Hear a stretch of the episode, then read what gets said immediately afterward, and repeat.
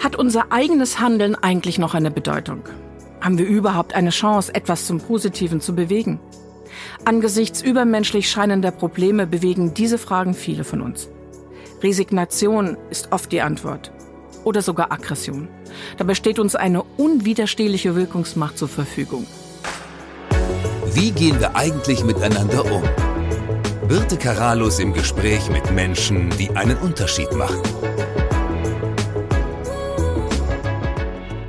Ich spreche mit Persönlichkeiten, die mir in persönlicher Atmosphäre von ihrem Leben erzählen. Von Momenten, in denen sich das Leben drehte. Über Mut und Zweifel und was ihrer Meinung nach den Unterschied ausmacht.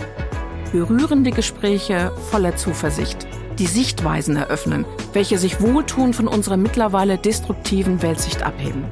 Dieser Podcast ist ein Plädoyer für das Große im Kleinen, für das Handeln und gegen die Ohnmacht, die sich in unserer Gesellschaft breit macht.